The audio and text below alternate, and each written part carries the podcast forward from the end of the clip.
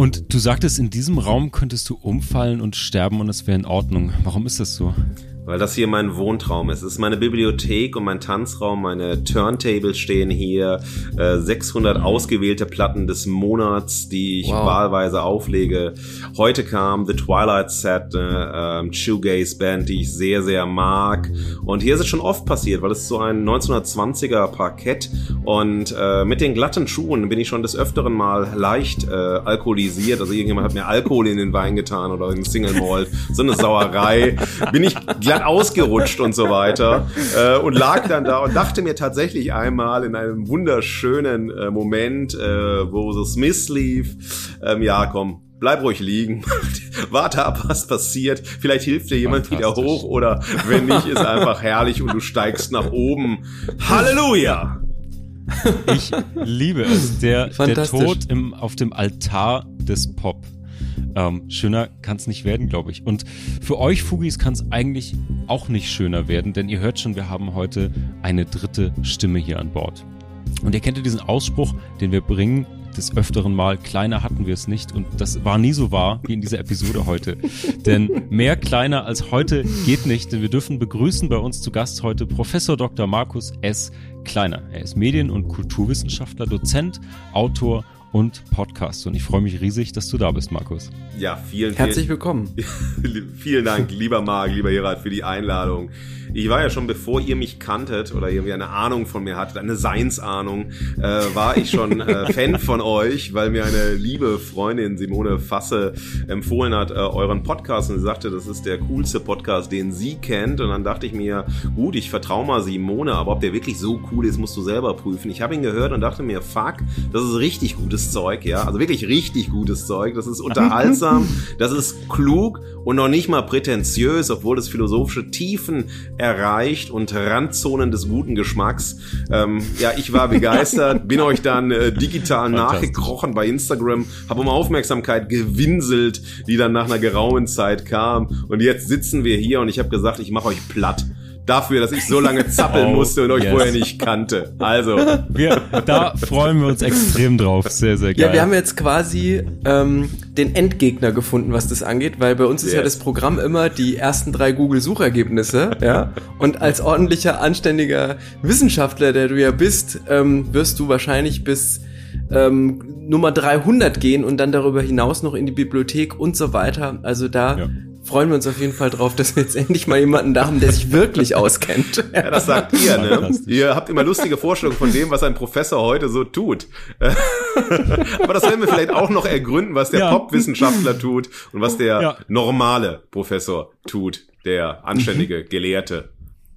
Ja, mhm. das ist ein, das ist ein guter Stichpunkt, was er so tut, weil ich habe gerade schon ein bisschen eingeleitet, was du denn so alles tust und äh, wie mal so schön über dich geschrieben wurde, du bist knietief im Pop und deswegen bist du auch heute hier bei uns, weil diese Staffel widmet sich ja der Kulturmaschine. Wer treibt sie an? Was bewegt sie? Bewegt sie uns? Bewegen wir sie? Wir wollen ein bisschen nachspüren, ein bisschen reinfühlen.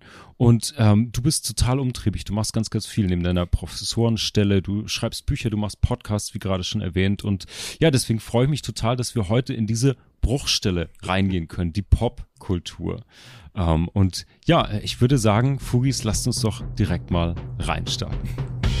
Ladies and Gentlemen, es ist hoffnungslos, aber nicht ernst. Sünden, Laster, Sinnkrisen und Verfehlungen sind das Krakelle unseres Selbstbildes. Was tun mit den Rissen, die der Alltag in unsere Wunschbiografie zieht? Dem Unerwarteten, den Fauxpas und Fehler, die wir machen. Wir vergolden die Bruchstellen des Lebens mit Kultur und Kitsch, Philosophie und Pop, Hochmut und Humor wo das Schmutzige und das Heilige sich küssen, finden wir das Fugengold.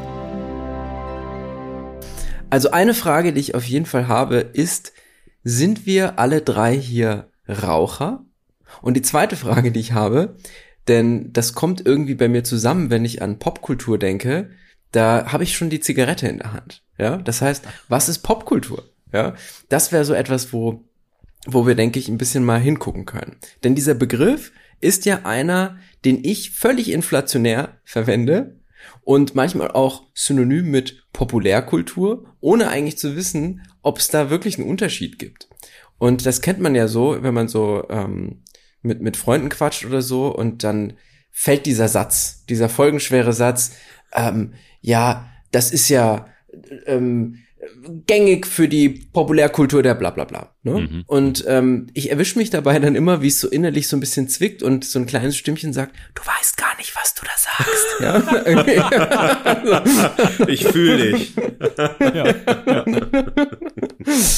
Ja, ja. Gut, äh, ja gute ja. Fragen. Auf jeden Fall. Also ich denke erstmal, ähm, daran so, okay, Zigaretten, ich bin nicht Raucher, habe mhm. nie geraucht, fand Rauch nie sexy und äh, irgendwie aufregend äh, in Filmen oder sonst mhm. wo. Ich fand einfach Rauchen war nie so mein Ding. Ich habe auch nie, es ist ein öffentliches Bekenntnis, liebe Kinder, gebt fein acht. Äh, mhm. Nein, ich habe niemals Sportzigaretten geraucht, also haschisch-basierten Tabak äh, oder durchdrungenen. Ich bin also völlig rauchfrei, wurde aber eben wahnsinnig oft zugeraucht in Clubs und Kneipen, als das noch ging und fand das mhm. immer ziemlich unglamourös, äh, wenn ich dann dreimal meine äh, Klamotten waschen musste am anderen Tag, mhm. weil es so deep war. Äh, also der Rauch war so deep und äh, die Nacht vielleicht auch. Ich denke dann eher an äh, Songtexte und mir ist spontan Sisters of Mercy, Lipstick on my cigarettes und mhm. ja, Andrew Eldridge ähm, und so. Das ist sozusagen, das fällt mir dann ein und ich suche dann irgendwie nach Referenzen. Und dann mhm. kommen wir schon sozusagen dem Pop-Ding ganz nah, ähm, weil Pop ja sehr klar, wir müssen gar nicht erstmal so definieren. Das ist sowas, was ich äh, mhm. zusehends sein lasse, Dinge zuerst mhm. zu definieren und sie dann einzusperren in so Bedeutungsgefängnisse, sondern ich will mhm. erstmal sozusagen vom Leben der äh, Phänomene herkommen oder so mhm. Annäherungen, Kreisbewegungen. Und das, was extrem für mich immer Pop ist, ist so eine äh, Intertextualität, ist so eine Sample-Struktur, dass du Dinge hast, die auf einmal aufplöppen. Jetzt erzählst du was von mhm. Zigaretten und Pop und dann ist das so mhm. wie ein Spiegel oder einfach was, was so reflektiert und das mhm. verweist dann zu etwas anderem, was gar nicht mehr die Frage ist. Und das finde ich etwas, was extrem stark in der Popkultur äh, enthalten ist. Dieses permanente Verweissystem, dieses ineinander Samplen von unterschiedlichen Dingen, die vielleicht gar nicht zusammenpassen. Äh, also mhm. sowas wie, ähm, du fragst, rauchst du? Ich so, nee, ich rauche nicht, aber dann sofort zu denken, ja, wo spielt denn Rauch eine Rolle? Und mhm. da habe ich mhm. tatsächlich ja. heute äh, in meinem neuen Buch ein ähm, Kapitel geschrieben über Musikzeitschriften. Und da schrieb ich über meine erste selbst gekaufte Musikzeitschrift. Und das passt extrem Ach, zum krass. Thema, ihr werdet nicht ahnen, warum. Und zwar war es der Metal Hammer. Ausgabe 6 1986, da wart ihr wahrscheinlich noch gar nicht geboren, ihr jungen Kerle. eins. ja, eins, zwei. Eins ja. und zwei, ich war 13, ich alter Sack. Und ich habe mir das von meinem Taschengeld gekauft, 5 D-Mark 50, ja. Und äh, großartig war also diese Welt, ne, ging um ACDC, Dio, mhm. Motorhead äh, und Geil. so weiter. Und auf der Rückseite war der Marlboro-Mann. Und Ach, der Marlboro-Mann oh, hat zu wow. Abenteuern eingeladen, von denen man niemals träumte. Und das finde ich einfach so eine geile Sache, weil dort ist vorne dieses DIY-Ding, also Farben, die man niemals auf dem Cover setzt, eine Typo, die nicht ging, Bilder, die wahllos irgendwo hingesetzt worden sind. Also es war ein wirklich äh, Fanzine eher, als es irgendwie ein professionelles Musikmagazin war. Ja. Und hinten drauf die super Werbeanzeige, Hochglanz, der Marlboro-Mann, da stimmte alles. Und das war sozusagen meine ähm, ja erste Pop-Zeitschriftsbegegnung mit Zigaretten und hartem Rock'n'Roll. Cool. Sehr schön. Ja. Na, ja, aber das ist, das ja? ist natürlich total interessant, weil ähm, für mich, der sehr, sehr früh angefangen hat mit Rauch, nicht mit 13, 14 irgendwie zusammen mit der ersten Gitarre natürlich die erste Zigarette entdeckt äh, und seitdem so eine On-Off-Beziehung. Und für mich ist die Kodierung einer Zigarette vor allen Dingen in Filmen, aber auch in, in Bebilderung der Popkultur sozusagen, ist immer so ASMR für die Lunge sozusagen. Also das ist total, äh, das ist total sexy. Ähm, das ging, das ging glaube ich los mit dem ersten äh, Kurt Cobain Poster, natürlich auch über die Gitarre gebeugt äh, mit der Zigarette im im Maul. Dann später natürlich James Dean als Klassiker, aber auch heute so eine so eine moderne ähm, Serie wie Peaky Blinders, die auch in der mhm. der Kritik stand. Auch hier wieder, da warten wir glaube ich alle auch nur auf die große großen Verbots- und Warnhinweise vor jeder Episode. Ähm, Vorsicht, hier wird geraucht und vielleicht auch geschossen oder gevögelt. Und um das, das ist ja auch noch mit diesem Ja, eben. Das ist ja aber mit diesem Sound dann auch noch, auch noch abgemischt, dass du wirklich mhm. dieses Knistern des Tabaks beim, beim Anzünden und so hörst. Und das ist, glaube ich, wenn du dieser Sucht entgingst, ist das nicht anschlussfähig. Aber wenn du einmal mhm. lustvoll, glaube ich, das inhaliert hast, dann ist das ein absoluter Trigger. Das ist ganz hart, mhm. ja. Aber das ist es doch. Ähm, Pop ist für mich immer etwas gewesen, was mit Verführung zu tun hat. Verführung durch Oberflächenästhetik. Also ich mhm. sehe irgendwo was und begehre es, weil es so wahnsinnig mhm. ähm, sexy ja. ist. Äh, eine Band, die auf der Bühne steht, ich stehe als kleines, unbedeutendes Nichts vor der Bühne, schaue nach oben und sehe einfach ein glorreiches Leben, wo du weißt, so wirst du niemals werden, aber trotzdem ist es wahnsinnig sexy und du möchtest den Spirit mitnehmen, du möchtest mhm. irgendwie, ja, du möchtest es in dein Leben, in deinen Alltag äh, überführen. Und das ist was, was ich ganz herausragend finde. Bei mir, bei immer, bei allem, was man so Popkultur nennt oder auch Populärkultur nennt, ähm, dass es mich verführt hat, mich damit auseinanderzusetzen. Das heißt nicht immer, dass ich es gut fand, aber es hat zumindest meine Zeit äh, in Anspruch genommen, meine Aufmerksamkeit, auch meine, auch meine Sinne, äh, meine Form, auch mich zu stylen. Also ich war ja lange ja. in, in äh, Subkulturen, ich weiß nicht, wie das bei euch war. Ich war äh, Psychobilly und Rockabilly unterwegs. Dann gab es natürlich auch eine Metal-Phase, die war aber relativ früh. Und dann ging es immer um Style. Da ging es natürlich mhm. immer um geniales Posen. Das ist ja auch etwas, was zum Pop total dazugehört mhm. und so mhm. weiter. Und ob man dann ja. genial gepostet hat, ist eine andere Frage. Man wollte halt genial posen. Und das finde ich halt so schön, ob das nun der Tabak ist, der so ein ne, oder ein Bild, wo jemand drauf, wie Kurt Cobain, mhm. übrigens einer der überbewertetsten Popstars der Popmusikgeschichte, ein anderes Thema. Äh, und es tut mir jetzt leid, Marc, aber äh, alles gut, ähm, alles gut. Nein, nein, du hast quasi Marks Jugend gerade in einem Satz vernichtet. Einfach. Ja, ich will helfen. Ich will helfen. Er muss weiterkommen. Er muss da rauskommen, weißt du? Richtig Rehabilitation. außerdem, außerdem bin ich der Meinung, in der Popkultur die Helden müssen geschunden werden. Ja. Sonst, ähm, Kill your idols. Ja, äh, exakt. ja genau. Ja. Philipp Bauer ja. in The Voodoo Club kam aus Dortmund, um die Ecke, um die Ecke hier von Duisburg. Okay, sehr, sehr schön. War nicht in meiner Bubble drin. Ja, aber Subkultur, da haben auch Hirat und ich, ähm, ja, da stackten wir auch bis zum Hals drin. Hirat, du warst Skateboy. Ja. Also ich würde sagen, erst war ich Skater und dann bin ich wirklich Skateboard gefahren. Also ja. so war die Entwicklung, ne? Geil. Ja. Das war ja so äh, Ende der 90er. Ähm, oder naja, doch, ja, so 96, 97, Mitte, Ende der 90er, da hatte man dann diese krassen Baggy Pants tatsächlich, die eh schon baggy waren, die man aber trotzdem noch dann unter dem Arsch getragen hat, ja, ja. wo sich die Eltern schon so lustig gemacht haben über einen. Das einzige, was die oben gehalten hat, war das kollektive Wunschdenken deiner Freunde, ja. ja genau. Ja. ja, sehr wichtig. Ja, sehr schön. Bitte. Ja. Ja, und dicke Pullover und so weiter. Und das ist ganz interessant, wo wir bei dem Thema sind, denn ähm, ich habe gerade diese Woche ein Ritual wieder mit beobachten können, das wir aus unserer Abiturszeit nicht mehr kennen, nämlich die Mottowoche. Mhm. Also die Schülerinnen und Schüler haben so eine Mottowoche dann kurz bevor sie die Schule verlassen. Und das Motto dieses Jahr an meiner Schule waren die 90er. Mhm. Und da waren tatsächlich dann die Schülerinnen und Schüler so angezogen, wie ich das gerade beschrieben habe, nämlich eben mit Baggies unter anderem, dicken Kapuzenpullovern, ähm, Kettchen, die man dann über dem Pulli trägt und solche Sachen. Und als ich das gesehen habe, dachte ich, wow, so sind wir wirklich rumgelaufen, ja. Und das ist jetzt sozusagen ne, so ein postmodernes Zitat davon. Ja. Ähm, aber es funktioniert immer noch. Es funktioniert immer noch genauso. Also ich weiß, ich stand dann da so im, im Schulhof, es war sonnig und dann liefen die da so an mir vorbei und ich dachte, irre, ich bin gerade in der Zeit zurückgereist für einen Bruchteil von einer Sekunde mhm. irgendwie.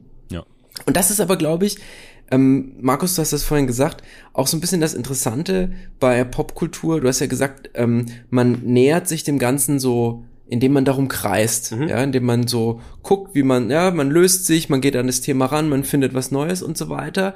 Und das finde ich total spannend, denn ich finde, Popkultur selbst ist ja sowas Flüchtiges, mhm. Spielerisches, mhm. Ähm, und, und ähm, vielleicht ist das ja gerade dann deswegen auch genau der richtige Weg, sich dem anzunähern, weil wie soll man es sonst greifen, wenn es wenn es so so divers und so variabel ist tatsächlich, ja? Und das macht es irgendwie auch so interessant und so so so spannend, ja. Äh, Markus, das wollte ich nämlich von dir hören, weil du bist länger im Game der Popkultur dabei und mhm.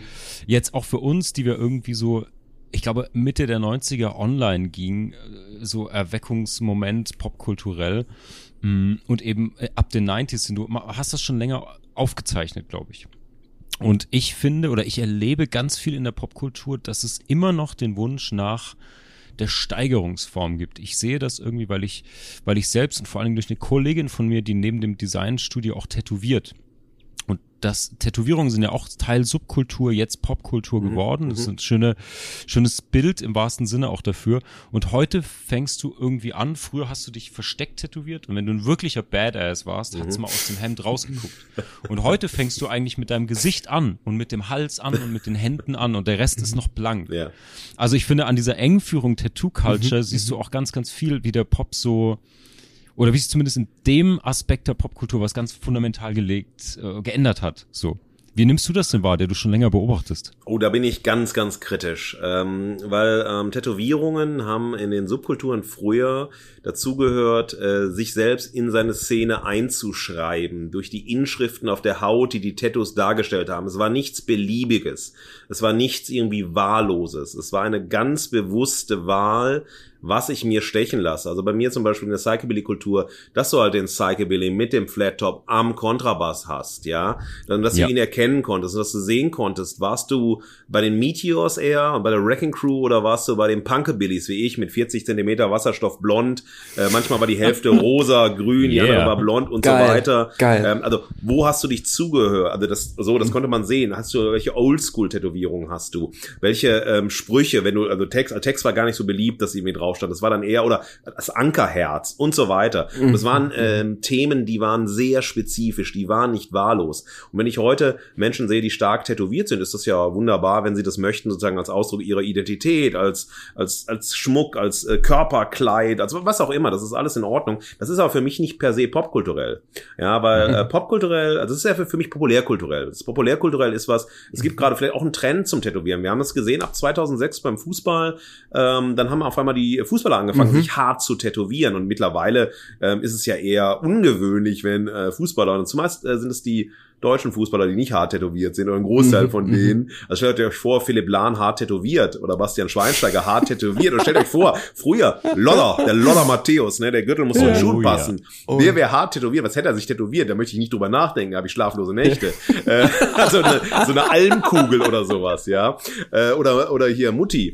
Ähm, nein, aber das ist sozusagen etwas, was ich, ja. äh, da würde ich einfach differenzieren. Und wenn ich die, ähm, die Tätowierungen äh, lesen möchte, als popkulturelle Zeichensysteme oder als äh, einfach eine Form von popkultureller Zugehörigkeit, dann müssen sie auch entsprechend sein. Und dann bei den ähm, in der Skate-Szene war dann die Tätowierung etwas, was bei den also bei den Hardcore-Leuten kam.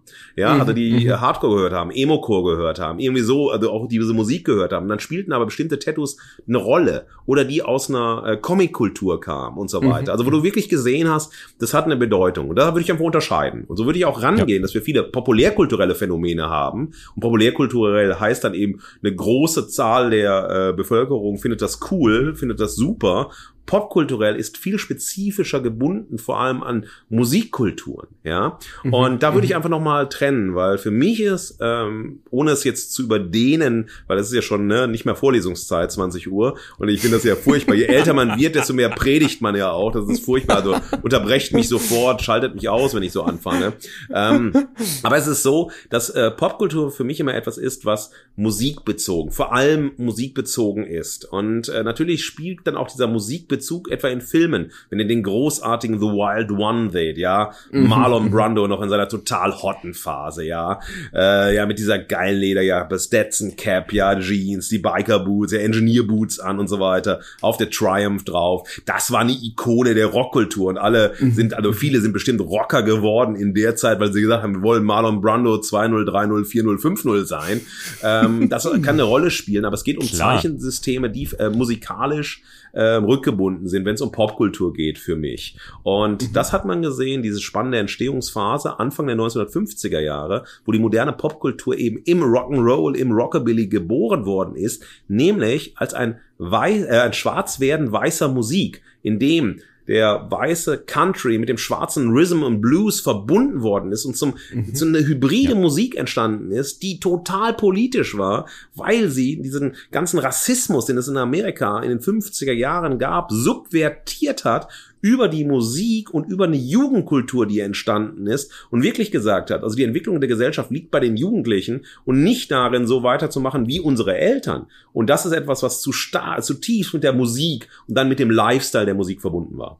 Also ich dachte nur gerade schon, also wenn man so zuhört und so ganz Ohr ist und ähm, so Feuer gefangen hat, ne, wenn, wenn du das jetzt so auseinanderlegst, Markus, dann dachte ich, oder kam mir der Gedanke, dass ja auch schon in der Popkultur selbst nicht nur weil es eine ästhetische mhm. Praxis ist, das Produzieren eine Rolle spielt, ja, ob es jetzt Musikproduktion ist, ich meine, also grundsätzlich produzieren, was auch immer, kann auch Mode sein oder sonst was. Meistens geht das ja auch alles irgendwie Hand in Hand, ja, das ist irgendwie diskursiv verknüpft ich glaube, dass dieses Erleben eine ganz wichtige Rolle spielt. Deswegen auch ne, sowas wie diese, diese Mottowoche funktioniert dann, dieses Ritual, weil das so ein Rückerleben ist. Mhm. Also man erlebt das quasi in Kopie als Zitat. Und ich glaube aber auch vor allem, dass der Genuss irgendwie eine Rolle spielt. Und das kam mir als, als Gedanke dann, ne, als Total. du gerade von Marlon Brando gesprochen hast. Das ist ja schon auch irgendwie eine Art zu genießen, wenn ja. man sich dem hingibt und, und diese, Zeichen erstmal entdeckt, diese Symbole, ja, ja. die dem an, anhaften und die dann vielleicht auch irgendwann dechiffrieren kann und ja. vielleicht kann man sie dann irgendwann selbst auch anwenden, ne? Und ich glaube, das ist ja dann, dann kommen wir vielleicht sogar so in den Bereich der Subkultur irgendwann, weil dann trägt man das ja nach außen. Dann Total. möchte man ja gesehen werden als, weiß nicht, als Gothic, als mhm. Punk, als, als Skater. Und ich glaube, vielleicht noch, das können wir vielleicht später noch äh, diskutieren, das ist auch noch was, was gerade so aufgeploppt ist ich finde ja, es gibt die Subkulturen heute schon noch. Mhm, Sie sind nur sehr viel schwieriger greifbar. Sie sind sehr feinadriger, sage ich mal, und sehr viel versteckter, meine ich zumindest. Ich weiß nicht, wie das ist, also und das meine ich jetzt ausnahmsweise ernst, wie in der Großstadt zu leben, wo man da vielleicht auch näher am Puls ist. Du bist einfach zu alt geworden, Hirat.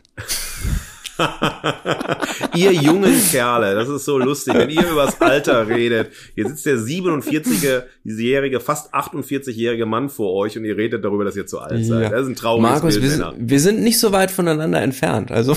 Echt? Okay, also durch das Bild siehst du, boah, 20 Jahre jünger mindestens aus. Ne, aber Dankeschön. Im Ernst, also ich finde, äh, total spannender Punkt. Also Genuss ist äh, ein ganz wichtiges Thema, aber eben nicht im Sinne eines äh, interessenlosen Wohlgefallens, ja, mhm. sondern als aktive Ergreifung. Das heißt, ich schaue The Wild One und dann macht das was mit mir. Das mhm. sext mhm. mich total an und mhm. ich will mhm. diese geile Shot Perfecto Lederjacke anhaben. Mhm. Ich will sie tragen, ja. auch wenn ich verdammt noch mal nie so ausgesehen habe wie Marlon Brando in diesem Film, ja, aber ich will sie tragen und ich will das Gefühl haben, Marlon Brando zu sein.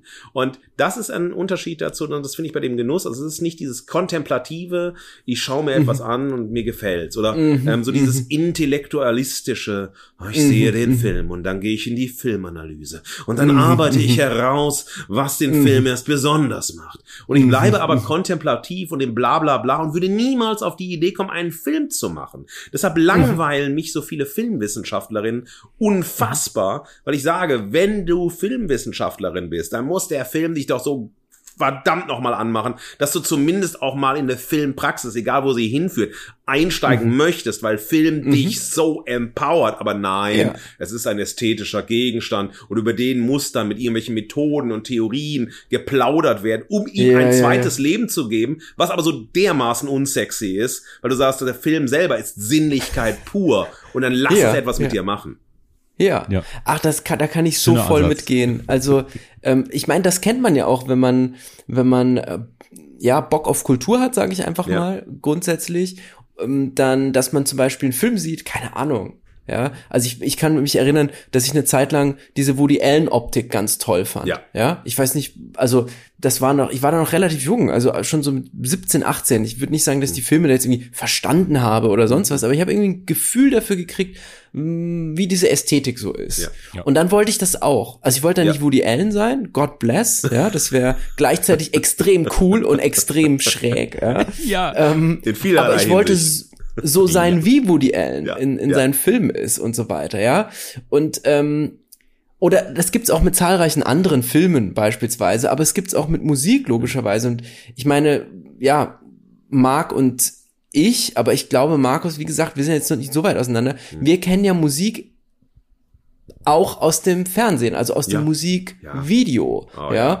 Und da waren ja manchmal geniale Musikvideos, die da gemacht worden sind und manchmal einfach Dinge, wo man heute irgendwie denkt, das ist entweder extrem intelligent und ich verstehe es nicht, ja. Also ich habe irgendwie die falsche Folie dafür oder keine. Ja, ja. Also es ist es ist so, dass man über Popkultur und deren Inhalte auch sprechen kann ohne Distanz. Ne? Markus, Ja. du hast die Filminterpretation ähm, und Analyse erwähnt und das ist ja bei Literatur auch ganz oft so, ne, dass man sagt, ja, ja, nee, also man muss das so ganz, ja, als wäre, als würde das so in der Kirche stehen irgendwie, ja, und da in die Apsis darfst du nicht rein, das, das darf man Mhm. Ja. nur von außen sehen und so.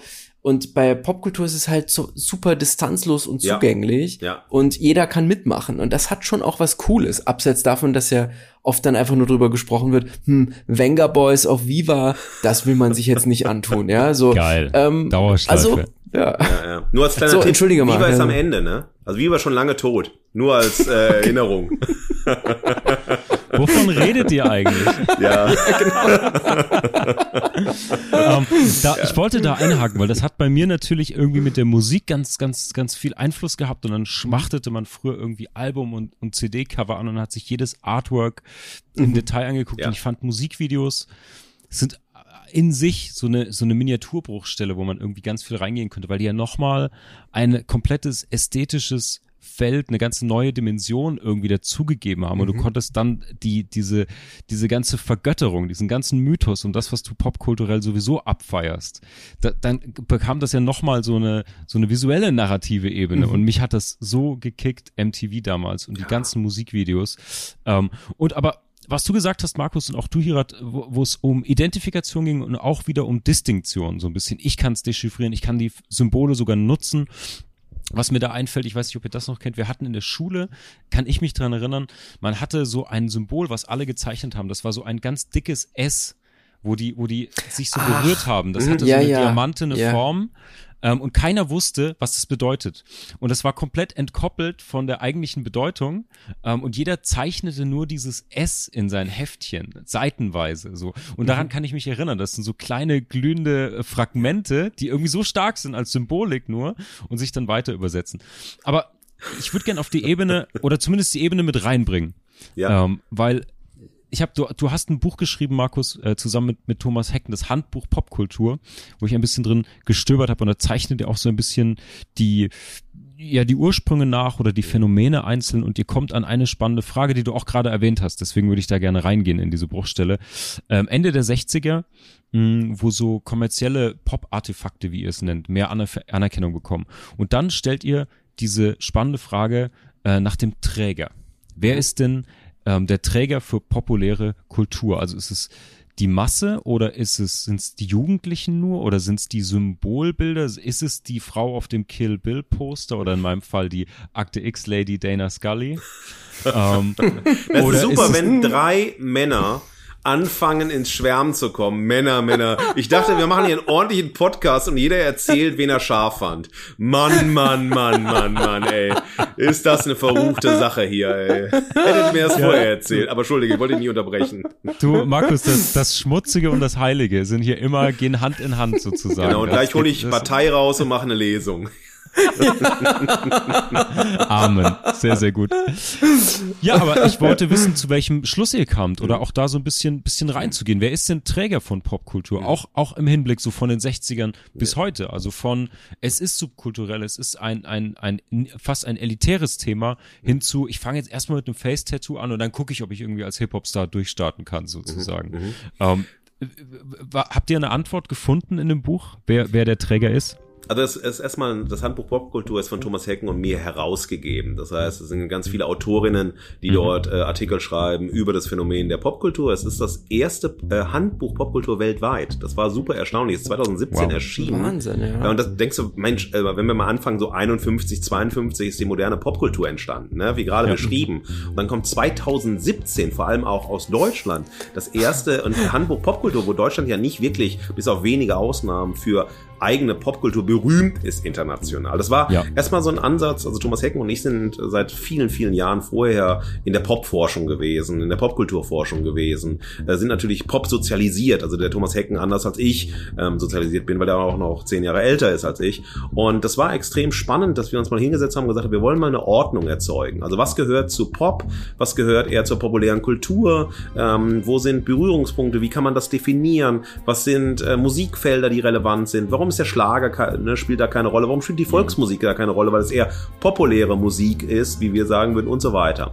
Und was wir gesehen haben, war sehr interessant, ist die, äh, der Wechsel der Trägerschaften. Das heißt, zuerst entsteht ähm, die Musik in den 50er Jahren und diese Musik in einem in einer Zeit, wo sozusagen also die Radio-DJs waren groß, durften aber keinen Rock'n'Roll spielen, ja, weil das äh, schwarze viel schwarze Musik war. Also das war dann irgendwie so eine gemainstreamte Landschaft. Die Jugendlichen in der Nachkriegszeit in Amerika sahen sehr bieder aus, so ja. Und ja. Ähm, das war eine sehr sehr verkrustete Zeit in Amerika, sehr viel Stillstand, ja, sehr viel Rassismus, Diskriminierung, Ungleichheit. Also es war eine ungute Zeit. Und auf einmal plöppte eine Musik hoch. Diese Musik wurde, ähm, naja, erstmal so in kleinen Kreisen bekannt. Dann gehörte zu der Musik aber ein bestimmter Style. Aber dieser Style war jetzt nicht ein Popstyle alleine, sondern das war so eine Bricolage, also eine Vermischung aus unterschiedlichen Dingen, die es irgendwie vorher gab, so. Und auf einmal bildet sich was raus, was mehrere Leute gemacht haben an unterschiedlichen Orten in Amerika, was dann doch irgendwie ins Radio kam. Mutige DJs haben doch Rock'n'Roll gespielt, auch mit der Gefahr hin, halt inhaftiert zu werden und so weiter. Und auf einmal bildete sich ein Milieu, bildete sich ein Klima heraus, in dem es eine neue kulturelle Formation gab, die einerseits von jungen Musikerinnen betrieben worden ist und andererseits schon von etablierten Medienschaffenden wie bekannten Radio-DJs und so weiter, wie diejenigen, die so ein Plattenstudio hatten, ne, die berühmte Geschichte vom Sun Studio und so weiter und die dann gesagt haben, hey, das ist ein frischer Sound und dann damit kann man was machen, hier entsteht etwas und dann sind dann halt auch Fernsehshows drauf eingestiegen und so weiter. Aber das ist erstmal einfach entstanden und nicht aus einer Notwendigkeit heraus. Wir müssen hier marketingmäßig irgendwas Neues machen, mhm. sondern mhm. das Marketing ist natürlich früh darauf eingestiegen und so weiter, weil man gemerkt hat, der Jugendmarkt ist ein Markt, der extrem lukrativ ist und so weiter. Aber es hat sich etwas herausgebildet. Ganz ungeplant, ganz ungewollt. Es ist entstanden so. Und dann war die Trägerschaft halt, bei, also bei den jungen Leuten, die es fortgeschrieben haben, oder bei jungen Generationen, den jungen Generationen dieser Zeit. Und dann mussten aber natürlich die Etablierten das äh, kommunizieren, mussten das halt in die Mediensysteme, in die kulturellen Systeme äh, integrieren. Dann gab es auch Generationskonflikte, ganz harter Natur natürlich, weil diese Abweichung, die auch die Rock'n'Roll-Jugend darstellte, historisch neu war und man musste hatte Angst, dass die Gesellschaft verwildert wird. Man hat Elvis am Anfang im Fernsehen nur oberhalb der Hüfte gefilmt, weil Elvis a Pelvis, man hatte Angst, dass dieser Hüftsprung Kollektivorgasmen auslösen konnte äh, bei den äh, ja, äh, Bürgertöchtern Töchtern und ja. äh, mhm. dass dann halt die Welt zusammenbricht. Also solche absurden Dinge. man hatte so zehn Jahre lang in den 50er Jahren oder bis Anfang der 60er Jahre, bis das alles, das, man wusste nicht, wo geht das hin, wo, was wird sich entwickeln, was passiert überhaupt. Und das war eine Laborsituation für die Popkultur, in der wir heute stehen, die auch sehr stark sich nivelliert irgendwie und auflöst sozusagen in Unterschieden. Mhm. Und dann war es in den 60er Jahren schon bekannteres System. Und dann hat man natürlich Leute gehabt, die in den 50er aktiv waren. Also eine tragische Figur immer ist Elvis dann, der in den 60ern und dann bis zu seinem Tod hinein nicht mehr so gute Figuren gemacht hat. Also dann hat er als Filmstar in die Musikkarriere nicht mehr so richtig mhm. in Schwung gekommen, nicht mehr so richtig ja. innovativ und so weiter. Und man hat angefangen, naja, jetzt kommen wir, jetzt kommt England mit ins Spiel, ja. Äh, Beat Invasion, dann hatte man Beatles und die Stones und so weiter. Und das hat sich ausgebreitet. Und dann also war es dieser Austausch zwischen Jung und Alt noch bis dann irgendwann in den 80ern spätestens die, die vielleicht in den 50ern schon Jugendliche waren und in Deutschland war es leider dann Ted Herold oder äh, Peter Kraus, die äh, Rock'n'Roll-Imitationen gemacht haben, aber alles andere als Rock'n'Roll, ja. Oder Cindy und Bert waren so die Beat-Geschichte, die den Hund von Baskerville, die Beat-Version mhm. vertont haben. Müsst ihr mal mhm. hören, Cindy und Bert, 60er Jahre weiß es, stimmt. Ich, ich pack das in die Shownotes. Mega ja, geil, ja, Markus. Das ja, pack müsst, müsst ihr euch ja. nur, nur einen Satz noch. Und dann gab es natürlich Orte, zu, Clubs und so weiter, die sich aufgemacht haben und so weiter. Und dann, aber, aber es war dann so, dass es dann ein Älterwerden stattgefunden hat, nicht nur der Popkultur, sondern auch derjenigen, die popkulturell sozialisiert waren. Und spätestens ab den 80er Jahren waren dann so vielleicht Leute in meinem Alter, die natürlich immer noch mhm. zu Konzerten gegangen sind, Musik gehört haben, über Musik geschrieben haben und so weiter. Und dann hat sich die Trägerschaft, also wenn ihr sie nun als personell äh, Trägerschaft seht, hat sich einfach verändert und ist umgekippt. Und dann gibt's heute sozusagen die Auseinandersetzung, naja, wer darf noch in den Club? Also ich muss mit 47, knapp 48 schon überlegen, ähm, pff, kannst du jetzt eigentlich noch, ist es noch cool, in einen Rockclub zu gehen, wo ähm, mhm. der größte Teil der Leute, die da sind, das ist jetzt nicht, weil ich die blöd finde, sondern weil die einfach aus einer anderen Feierkultur kommen, aus einer anderen Zeit kommen, mhm. mit einem anderen Zeichensystem groß geworden sind, will ich mit Leuten, die 20, 25 Jahre jünger sind, einen Clubabend verbringen oder fühle ich mhm. mich einfach total komisch, auch mit den Zeichensystemen, in denen ich da bin. In der Technokultur ist es wieder anders, also ins Berghain kannst du auch mit 60 gehen in Berlin, nur mhm. finde ich halt Techno unerträgliche Musik. Ähm, das ist für mhm. mich sozusagen keine, es ist keine Variante da zu sein, aber die die Technokultur, die elektronische Musik ist eben offener auch für verschiedene Generationen. Also das ist sozusagen mhm. von der Trägerschaft her ein grundlegender Wandel spätestens ab den 80er Jahren gekommen. Absolut, ja. Also ich finde, dass, dass man das schon auch jetzt nachvollziehen kann. Also ich würde mich auch fragen, wenn ich jetzt in den Club gehe beispielsweise, ob das noch geht. Ja. ja? ja. Also und ich ich merke auch immer wieder in der Schule, in ganz vielen Bereichen, weil ich ja da mit Popkultur eigentlich ständig mhm. konfrontiert mhm. werde, vor allem quasi am Rande oder außerhalb des Unterrichts, wenn die Schülerinnen und Schüler untereinander sozusagen ähm, sich austauschen und ich dann mitkriege, was die hören, was die cool finden, was die toll finden.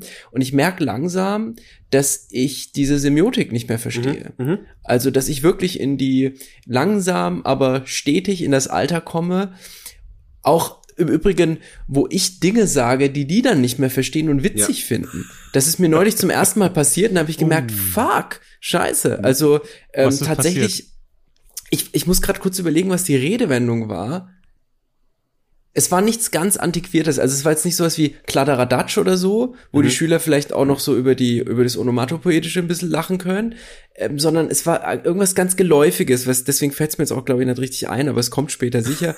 irgendwas ganz Geläufiges, das ich dann einfach so auch gesagt habe, wo die Schüler dann geschmunzelt haben. Und da habe ich zum ersten Mal gemerkt, uh, so jung bin ich gar nicht mehr.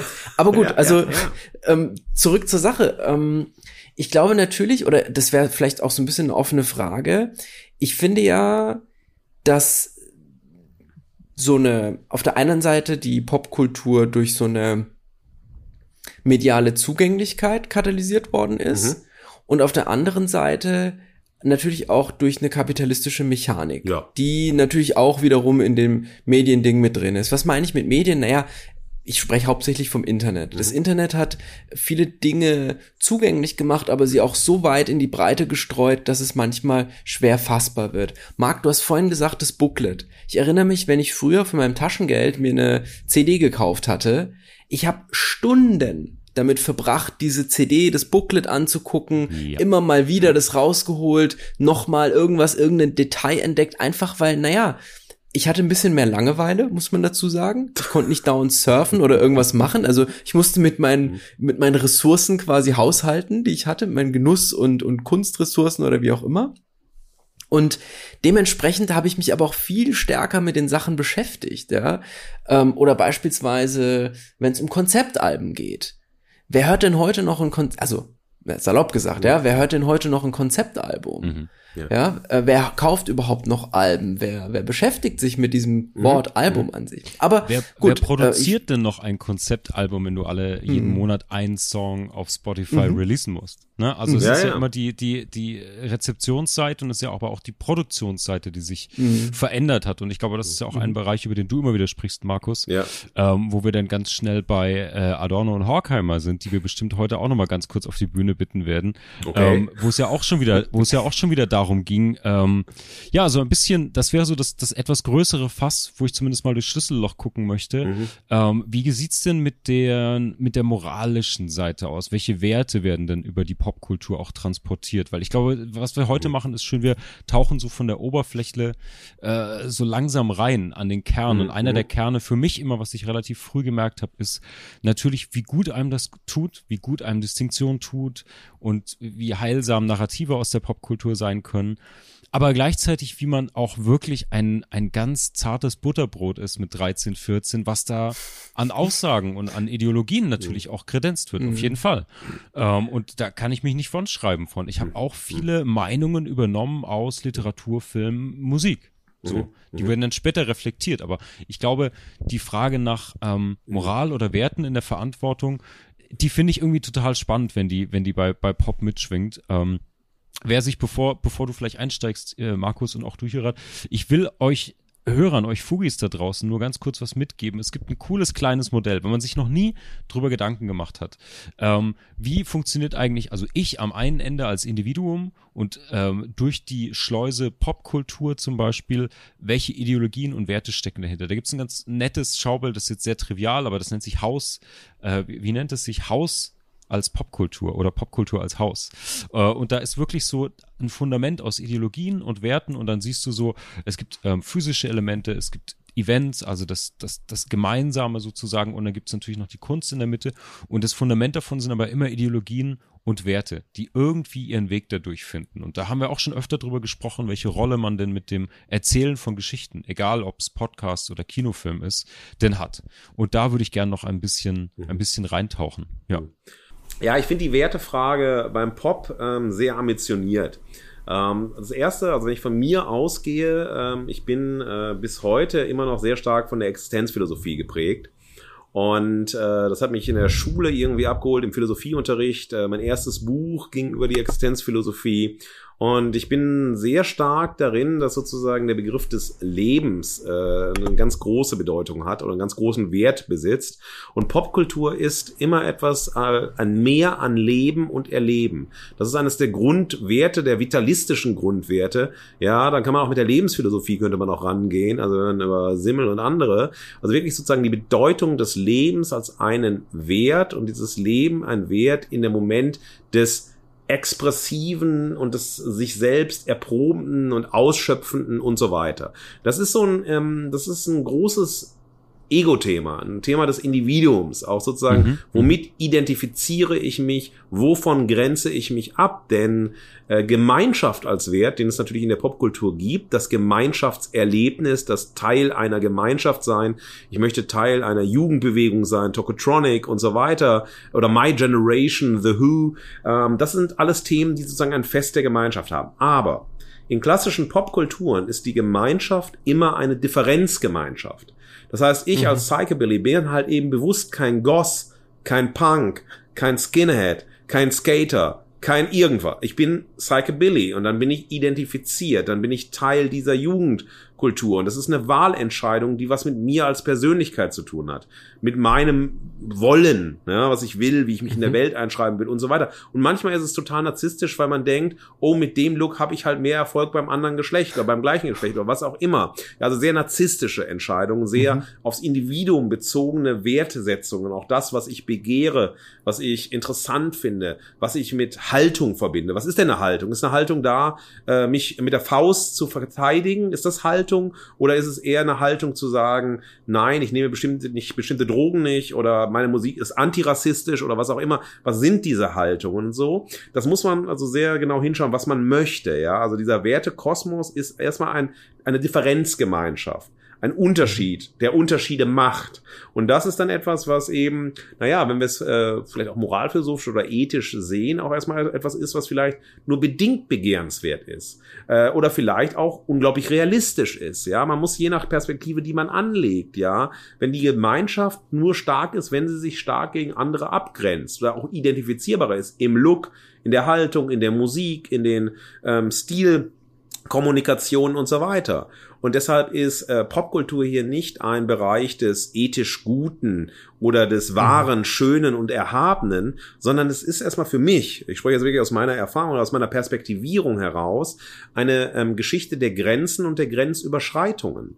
Ähm, für mich war es ganz wesentlich, ich bin mit 13 sozusagen in die Subkultur eingetaucht, mit 13 knietief in den Pop eingestiegen bzw. geworfen worden und es hat so gehalten, bis ich 23 war, bis ich so an der Uni irgendwie, nach dem Zivilien so ein bisschen die Uni-Zeit und so weiter, in der also Anfangs-Uni-Zeit hatte ich noch meine riesen tolle und so. Und dann gab es echt immer im, in dem im Philosophieunterricht, im Soziologieunterricht, im Germanistikunterricht, da war das immer irgendwie für die Professorinnen komisch Das war der Typ, der da komisch mit dieser komischen Frisur war, atavistisch, äh, diese Lederjacke, diese Boots und so. Der hat dann auch immer ja. mitgemacht, hat so eine laute Stimme gehabt. War auch nicht zufrieden, wenn man gesagt hat, so, so ist es, sondern nee, nee, so, nee, ich bin nicht zufrieden, ich will noch und so. Und das war irgendwie merkwürdig. Und ich habe irgendwann, habe ich aber in der Zeit so meine Lust an der Identifikation in bestimmten Subkulturen verloren. Wo ich gesagt habe, es hat für mhm. mich, es spricht nicht mehr zu mir, das bin ich nicht mehr. Das ist nicht mehr der mhm. Resonanzraum, in dem ich mich in die Welt stellen möchte. Und das war ein ganz wichtiger Trennungsschritt, wo ich dann äh, gesagt habe, okay, nicht mehr diese eine Subkultur. Ich habe halt immer, ich habe immer viel unterschiedliche Musik gehört, war in unterschiedlichsten Clubs, äh, Konzerten, Festivals. Das war immer Interesse war da, aber man war selber so verortet. Und dann war erstmal so eine Zeit, wo ich habe mir die Haare abrasiert. Ich habe äh, den komplett anderen, also ich hatte, also klar, meine Haare waren auch kaputt ne, nach, äh, über zehn Jahren, halt Färben, ja. Stylen, Haarspray und mhm. so weiter. Also mit dem 40 Zentimeter Flat waren zwei Dosen Haarspray pro Abend drauf. Wahnsinn und, und so weiter. Und das musste weg und dann habe ich irgendwie angefangen, so eine dandieske Phase zu bekommen. Ja, wo ich mich sehr, sehr schick gekleidet habe. Also das ganze Gegenteil davon. Nicht martialisch, so viel Leder, schwere Boots, meine ganzen Ringe und so weiter. Also all das mal weg weggedacht, keine demonstrative Frisur, sondern eher so etwas Dandy-eskes und bin dann irgendwie über die Uni in so ein Zwischenstadium von, äh, ich will ja irgendwie intellektueller werden. Also eine der völlig dämlichen Wünsche. Ich will intellektueller werden. Nichts Schlimmeres gibt es halt, als sich bedeutend zu finden, weil man über Dinge schwätzt, die man sich selber theoretisiert und dann denkt, so ist die Welt und ich erkläre den Menschen da draußen die Welt. Jetzt, ähm, du darfst hm? jetzt unseren Podcast nicht zu sehr bashen, ne? Ich bash den. Nein, ich, ich, ich, ich dachte an Woody Allen vorhin. Also jetzt gerade eben, ne, weil ich ihn vorhin erwähnt hatte, ja. ja? Aber das wäre dann so dieses Woody Allen, deswegen ja. will man das nicht sein, ja, weil es genau, ne, das genau, beschreibt irgendwie. Genau das. Und ich bash euch nicht, ich will euch nur den, äh, in den Realismus zurückholen, eines alten Mannes oder den Zynismus oder was auch immer. Nein, sehr gut. Ganz sehr gut. Ernst. Es war dann so, die, der Wechsel von etwas sehr, sehr lebendigen zu etwas äh, und auch etwas sehr performativen, etwas, was die Gemeinschaft gesucht hat, was sozusagen auch den Schweiß beim Stampen, beim Pogen, beim Tanzen und so weiter wirklich wollte, so ja, und wirklich da Rauschkörper sein wollte, mhm. ähm, ja, und aufgehen wollte in dem Moment und auch dann immer dieses so wie so ein nicht so ein Live Young, aber was sehr so, ah, gib ihm, mach, los, sei, ja, mhm. geh über die Grenzen, ja. dann fühlst du dich cool, brr, und mhm. auch total offen naiv und, und, und dann kam dieses Distanzwollen, so dieses affektierte, dieses äh, distanzierte, dieses intellektualisierte, wo mhm. es also eine ganz andere Wahl war. Und das hat mich, hat mich eine Zeit lang wirklich begleitet auf der Ebene von, ja, ich habe das, äh, ich bin ja gescheiterter Schauspieler, das weiß ja Marc schon aus dem Podcast. Ach, also ich habe okay. die Schauspielprüfung gefallen und mhm. ähm, ähm, hatte dann eine Freundin in Duisburg und bin dann irgendwie in Duisburg hängen geblieben. Okay, studierst du, was studierst du? Mein Vater wollte Jura oder Wirtschaftswissenschaften, ich nicht. Äh, hab dann ja mhm. Philosophie, Soziologie und Literaturwissenschaften studiert. Auf Magister. Ah, also, herrlich. also völliger, ja, ja. also heute, wenn ich heute dran bin, völliger Unsinn, das zu studieren auf Magister, ja. nicht auf Lehramt zumindest, mhm. weil das waren ja noch die, die Überlebenschancen hatten. Ähm, ich hatte dann Glück und dann irgendwann habe ich mir gedacht, so, ach komm, ah, Professor ist doch super. Ist doch eine riesen Karrierestrategie. Äh, naiv ohne Ende. Niemand hat mich beraten. Niemand hat mir gesagt, Markus, äh, vielleicht auch, na, zweites Standbein und so. Das habe ich mir dann selbst geschaffen. Aber ich war in so einer Blase die das genau mhm. Gegenteil von Pop war. Und dann wurde dann bei den Professorinnen, wenn man eingeladen war, lief dann, äh, wenn es schon wild wurde, Jacques Brel. Das war schon wild, das war schon Punkrock oder Grindcore, ja. Jacques Brel, ja. Und also nichts gegen Jacques Brel, aber das war dann so schon diese, das, das war für die Ultimum vom Pop. Und ich meine, ich war mhm. na, nach The Smith 86, ich war ganz früh 87 Slayer, ich war bei Metallica, ich war bei Sodom nice. und Creator ja. und ich war, also ich war bei vielen, ich war natürlich auch bei vielen Hardcore-Konzerten und so. Also ich war einfach bei Musik, die drastisch war ja, mhm, die laut war, die ja. total viel wollte. Ich habe äh, Mann, krieg ich Bock, wenn du so erzählst. Wahnsinn, ja. ja das ich, Mann, krieg ich, ich auch, Bock. Ich ja. auch. Ja, wenn der wenn der Fatih vom Popkrieg erzählt, ne? Nee, aber also, das ist so, weil es mich so euphorisiert. Weißt du das so? Ich war ich war einfach so das war das war so meins und dann dieses Gegending und das äh, so als neues irgendwie anderes Leben, so als war also hm, andere Wahl, ja. Und das hat dann nur bedingt getragen so auf der Ebene von Überzeugung und dann habe ich irgendwann so zum Ende des Studiums äh, einen Verlag gegründet, ja, und wollte ja nicht nur lesen, schreiben, bla, und bin in diese Medienproduktionssache reingekommen und dann hat sich das irgendwie so diffundiert. Das heißt, ich habe immer bestimmte Elemente von Rock'n'Roll an mir behalten, ähm, die aber nicht zu überzeichnet waren. Das ist dann mal wieder in den Jahren wieder gewechselt und so weiter und habe dann einfach so dieses komplette ich muss mich gar nicht irgendwo identifizieren. Ich muss mich gar nicht in eine Peer Group stellen und so weiter, sondern ich habe, ich stehe auf Musik und auf sehr unterschiedliche Musik, also vor allem mhm. die aus dem Indie Alternative Bereich, aus dem härteren Rock kommt und so weiter. Ich mag aber auch sehr gerne Soul Funk aus den 60ern, 70ern und so. Also ich habe eine große Plattensammlung, ich war mal viel im Plattenladen. Ich lese gern Bücher, ich schaue gern Filme, ich habe gern Style und das war dann nicht mehr, das war dann egal. Also ich bin das, was ich bin und wem das gefällt, gefällt mhm. und wem es nicht gefällt, gefällt es nicht. Aber ich habe nicht den Drang, mich irgendwo hinein zu identifizieren. Und das war mhm. sozusagen mhm. ein Wert, der total wichtig war für mich oder eine Werteentwicklung, eine Halte Haltungsentwicklung. Nicht die unmittelbare Identifikation in einer subkulturellen Gruppe, in einem Pop-Kontext zu suchen, sondern eher dieses Lebensmodell zu nehmen. Mein Leben ist halt total popkulturell bestimmt und das ist diffus, das ist Hybrid. Manchmal habe ich einfach mehr Lust, nur Bonnie Prince Billy zu hören. Dann habe ich wieder Lust, äh, äh was ganz anderes zu hören. Ja, also so, dann möchte ich mir die alten Ramones-Scheiben wieder aufgreifen und so weiter.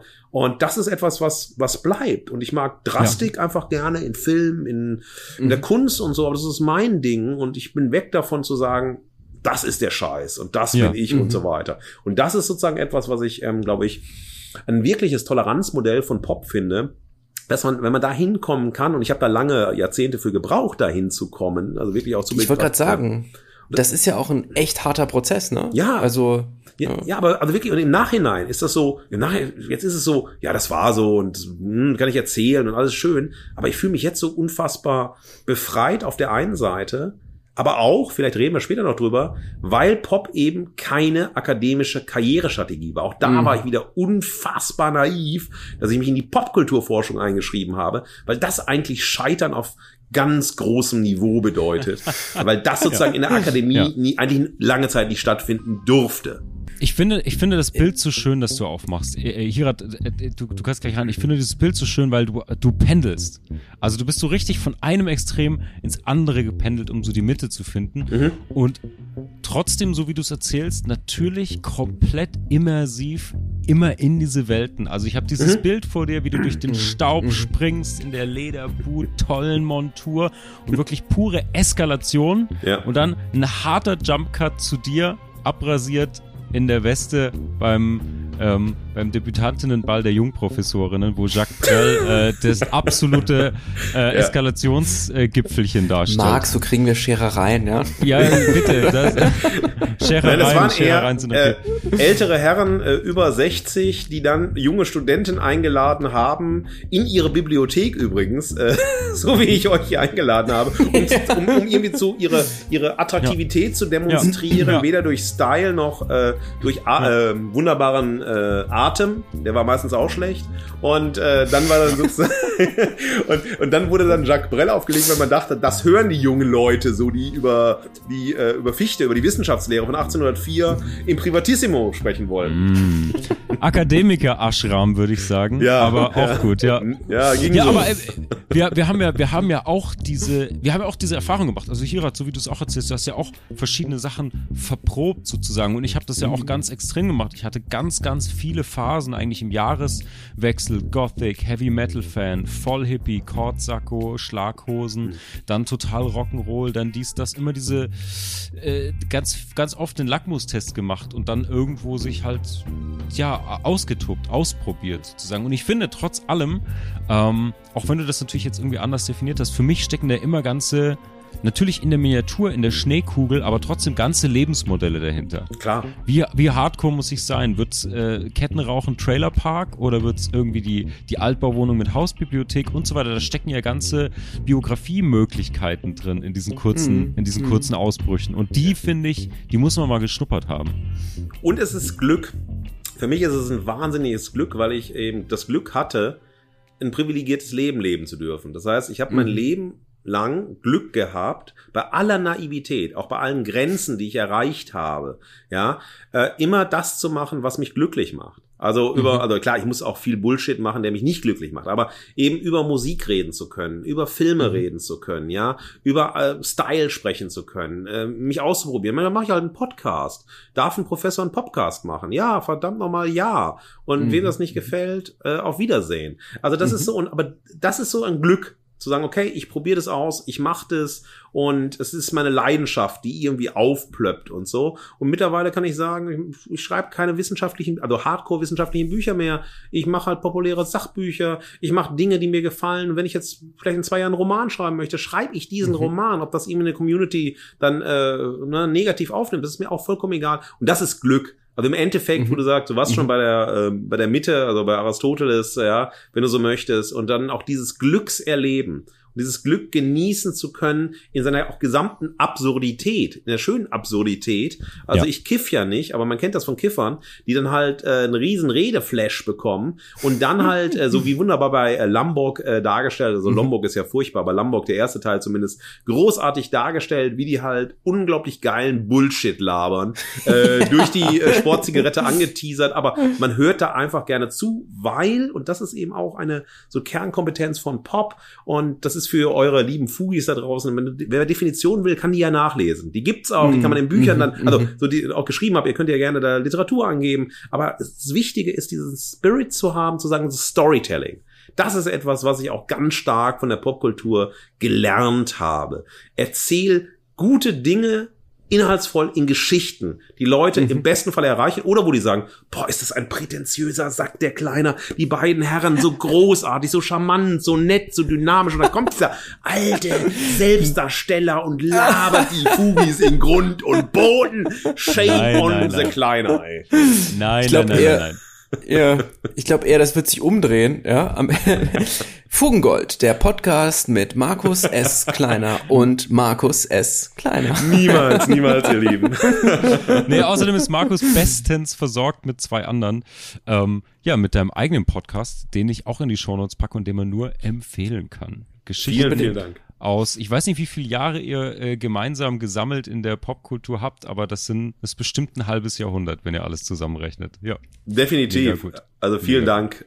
Ähm, ja, macht große Freude. Podcast ist eh ein tolles mhm. Format, miteinander zu reden und über Themen zu reden und auch Orte zu finden, äh, wo man Podcasts hört. Auch das ist ja etwas, was total wichtig yeah. ist bei der Musik.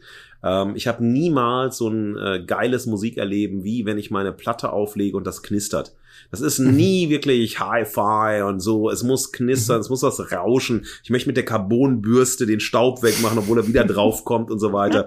Wenn, wenn so ein Kratzer da ist, und gerade im Moment, der total hot ist, wenn man wirklich gut tanzt und auf einmal mhm. kommt dann dieser Burp und so, nein, nein, nein. Aber das ist dann großartig. All diese Momente und auch das Fehlerhafte äh, dabei, wo man selbst halt eben zum, also nicht zum Fehler, aber im Sinne von, ich mache einfach Dinge, aber eigentlich waren die doch totaler Quatsch. Aber sie waren in dem mhm. Moment, wo mhm. ich sie getan habe, das Größte in jeder Hinsicht überhaupt. Und das ist ja auch mhm. so was äh, Geiles, so einfach mal, einfach mal geil angreifen und mhm. auch mal wunderbar vor die Wand fahren und dann aber sagen, hey, das war ziemlich geil bei dem vor die Wand rennen. Jetzt nie peinlich, aber auch gut. Ja, 100 Prozent.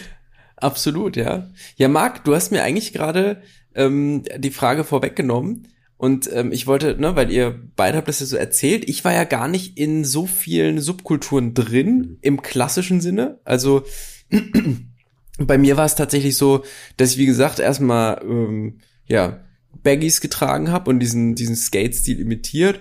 Und dann bin ich wirklich Skateboard gefahren, dann wurde das ein bisschen ausdifferenzierter, will ich mal sagen. Also ähm, dann gab es nämlich innerhalb dieser Skaterkultur unter denen, die wirklich auch Skateboard gefahren sind, nochmal eigene Marken mhm. und nochmal eigene Schnitte sozusagen, die sich so äh, auch entwickelt haben einfach, ja. Mitunter aus pragmatischen Gründen, weil ganz krasse Baggies im Regelfall nicht so besonders praktisch sind zum, zum Skaten, vor allem nicht, wenn man sie so ganz äh, unterm Arsch trägt aber auch aus vielen anderen Gründen, weil das Material beständig sein muss ja. Also beispielsweise die ganzen Marken, die da getragen werden, sind ja eigentlich Arbeiterklamotten, mhm. also Carhartt, Dickies und so weiter oder getragen wurden. Ich weiß gar nicht, Carhartt ist vielleicht noch dabei. Dickies sehe ich irgendwie gar nicht mehr. Manche tragen ja. das immer noch, also.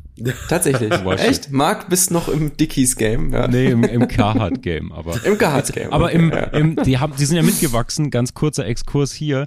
Ähm, Carhartt äh, machen jetzt so, so ganz tolle Sachen für Männer über 30, wie so Kochschürzen und so, die dein Leben lang halten, Wirklich? irrsinnig geil Nein. sind, ja. Das, okay, das da habe ich eine von Pike Brothers. Ja, das ist auch so im Heritage-Style, der Mega. letzte Scheiß. Äh, schön, ne, mit äh, 16 Unzen. Richtig schwer, ja. da kommt kein Messer durch. Da kann man die Postapokalypse überleben. Der Mann weiß, wovon er redet. Sehr gut. Ja. Ja, aber das ist, ähm, also Fußnote, äh, kein Diss, Hirat. Äh, ja. Weil jetzt entsteht schon Liebe hier, also Feuer, ja, ja und das ist großartig. und ich freue mich, wenn wir uns dreimal zusammen sehen, richtig. Und oh, dann ja. äh, zusammen tanzen, Unbedingt. trinken und reden und so weiter. Unbedingt. Und umfallen, bitte. Ähm, ja, nein, aber äh, ich habe immer so sagen, das war, also ich habe nie verstanden, warum jemand, der älter ist als zwölf, äh, mhm. Baggies getragen hat. Äh, ja, äh, mit äh, den äh, Unterbuchsen da, ja. Unbedingt, äh, ja. Ich habe es nie verstanden und was auch das Sexappeal dabei war. Und finde es wirklich lustig. Ich sehe halt äh, ganz oft noch Männer, Männer, naja, die sind über 40, die das yeah, immer yeah, noch yeah. tragen. und das finde ich halt lustig, wo du sagst, okay, ähm, was geht? Also wenn du es gut findest, yeah. jeder soll tragen, was er möchte, aber er muss auch ertragen, dass andere das scheiße finden. Richtig. Und, ähm, ja. das, das, das, gilt, das gilt ja für alles, ja klar. Ja, und da ist mir aber eingefallen bei, also ich habe in der ähm, als ich mal ein Sick of It All Konzert gesehen habe in Essen in der Zeche und mhm. ich habe hier eine, eine Dame kennengelernt, die war straight edge und die hat mhm. mir erklärt, ich äh, werde weder mit einem Mann, den ich nicht liebe, knutschen noch Sex haben. Und das war sozusagen ein Wert, der mit Straight Edge verbunden mhm. war, die gesagt hat, es gibt mhm. ganz klare Werte und Regeln und äh, Formen, mein Leben zu führen. Und das mhm. war sozusagen auch rückgebunden wiederum an die Hardcore-Community, auch sehr früh in der mhm. Hardcore-Community vegan zu leben. Etwas, was sehr, mhm. sehr, sehr früh da war, sehr selbstverständlich war und wo sozusagen bestimmte ähm, Pop-Subkulturen auch einen eigenen Wertehorizont hatten. Andere mhm. hatten ihn nicht. Also viele Rock'n'Roll-Kulturen waren leider sehr machistisch. Ähm, das mhm. war sehr, sehr, sehr männerdominiert. It's only sex and drugs and rock'n'roll. Äh, mhm. Ja, ob man aussah wie Dresden 45 oder halt gut aussah. ähm, aber das war äh, also eine Erwartungshaltung, die einfach da war. Und ähm, da musste man sehr genau hinschauen. Zum Beispiel, äh, was ich äh, ganz großartig fand, das war hier in Bochum äh, der Zwischenfall, einer der wichtigsten Goss-Clubs der Republik, wo auch alle mhm. wirklich aus der Republik hingepilgert sind, auch so aus Berlin und so. Das war wirklich eine ganz große Laden. Und da habe ich sehr früh, und das war ein großartiges Erleben. Die Selbstverständlichkeit von Queerness kennengelernt, mhm. bevor ich überhaupt wusste, also den Begriff queer kannte oder wusste, was ist so mit dem Vorstellungsbegriff ja. queer verbunden, wo dann einfach ganz, ganz äh, einfach die Codes verschoben waren und mhm. uneindeutig waren und äh, niemand sich aufgefordert fühlte, das ist jetzt männlich, das ist weiblich, das ist äh, homosexuell oder sonst etwas, sondern eine Selbstverständlichkeit des queeren Lebens und Erlebens stattgefunden hat aber ohne sich erklären zu müssen. Und das war so ein, mhm. ein ganz anderer Raum wiederum, auch wie man äh, in diesen Themen umgegangen ist. Mhm. Dann sehr, sehr auch sehr machistisch natürlich die Skinhead-Kultur, die immer ganz, ganz stark mhm. so die Arbeiterwerte hochgehalten hat, mhm. weil sie ja. eben Arbeiterkultur dargestellt haben. Die Mod immer so, die Mods sozusagen als die Modernists, als die Sperrgruppe äh, von irgendwie Avantgarde, ja, mhm. und sozusagen war also auch durch Kleidung, durch Stilkommunikation aus eigentlichen arbeiterkulturellen Backgrounds rausgekommen. Wir mhm. müssen halt mhm. sehen, und das ist wichtig für die Popkulturentwicklung in Deutschland, dass wir ja fast alle äh, Pop-Subkulturen nur importiert haben. Also die mhm. sozusagen, ne, die mhm. kamen aus England, die kamen dann aus den USA und so weiter und sehr wenig eigene Popkultur, auch als Stilkultur, kommt direkt aus Deutschland. Das heißt, wir haben Dinge mhm. nachgelebt und dachten, das wär's. Und wenn man zum Beispiel Carhartt, Stichwort letzter Satz, mhm. in Amerika spielt Carhartt eigentlich nur wirklich als Arbeiterkleidung eine Rolle. Das ist überhaupt nicht kein Stilding. Das ist in Deutschland, ja. man guckt ja alle Hipster-Pipster an, die dann ihre Carhartt-Mütze aufhaben und ja. da, da würden die in Amerika ja. sagen, gehst du Holz fällen? Gehst du arbeiten? Was ist los? Also, ne, weißt du, worauf ich ja, hinaus will? Ja, ja, ja. ja. Ja, finde ich ein gutes, gutes Stichwort, weil ich will natürlich noch äh, auf dein aktuelles Buch hinweisen. Deutschland 151. Ich bin echt gespannt drauf. Ähm, da beschreibst du deinen Eindruck von Deutschland in 151 mhm. Miniaturen. Und jetzt würde mich total interessieren, vielleicht kannst du uns ja wenn wir gerade über deutsche Pop-Exporte sprechen, vielleicht haben die einen Platz gefunden. Vielleicht kannst du uns eine deiner Miniaturen aus diesem Buch vorstellen, exemplarisch.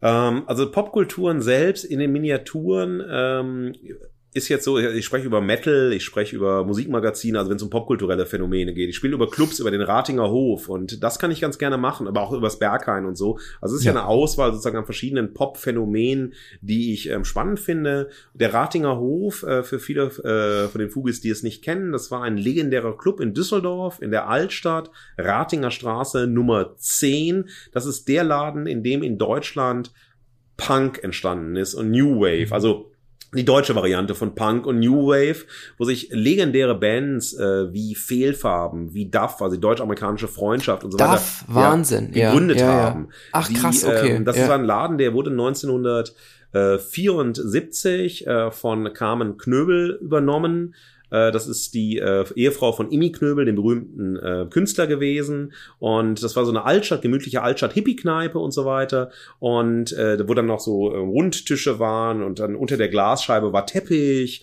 Und das war dann so viel so einfach so Rock'n'Roll, Hippie-Kram lief mhm. dann da. Und äh, der Laden ist übernommen worden und äh, Carmen Knöbel selber hatte ja diese Verbindung zur Kunstszene, zur Kunstakademie. Und der Laden selbst ist dann auch von ähm, Künstlern gestaltet worden also von ihrem Mann gerade, von Imi, hat zum ersten Mal dann so Neonröhren an die Wand gebaut, farbige Neonröhren. Der Laden ist komplett weiß gestrichen worden, unverschörkelte ähm, Spiegel an der Wand. Ja, es war ein Fernseher über der Tanzfläche, der das Tagesprogramm zeigte, aber ohne Ton. Darunter wurde dann gepokt. Äh, Bands wie ZK, also das waren ja die ähm, früheren Toten Hosen, sind da gegründet mhm. worden, hatten ihren ersten Live-Auftritt dort und es war ein legendärer Ort, der morgens um 10 Uhr schon aufmachte und wo sich Musiker Künstler und die Kaputniks der Szene getroffen haben und überhaupt die Idee von Punk oder von New Wave in Deutschland geboren worden ist. Auch dieses ganze Zurück zum Beton-Ding ist dort entstanden.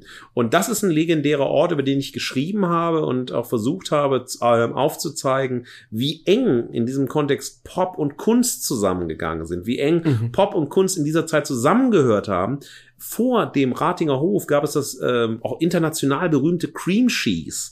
Cream Cheese war äh, eine, ein Lokal, das ähm, für Psychedelic stand. Ja, das ist ähm, nach Sunny Cream Cheese, also aus dem Sabbath-Song äh, benannt, äh, ein Laden und wo auch, also jemand den, der Uecker hat den äh, mitgestaltet, ja. Und es war einer der legendärsten Psychedelic-Läden, wo die ganzen großen, auch wenn Bowie da war, wenn Zappa da war und so weiter, sind die alle ins Cream Cheese eingelaufen, äh, ja, in 60ern äh, aufgemacht worden, wo auch Pop und Kunst und Avantgarde-Pop und Kunst stattgefunden haben. Legendäre Orte Orte.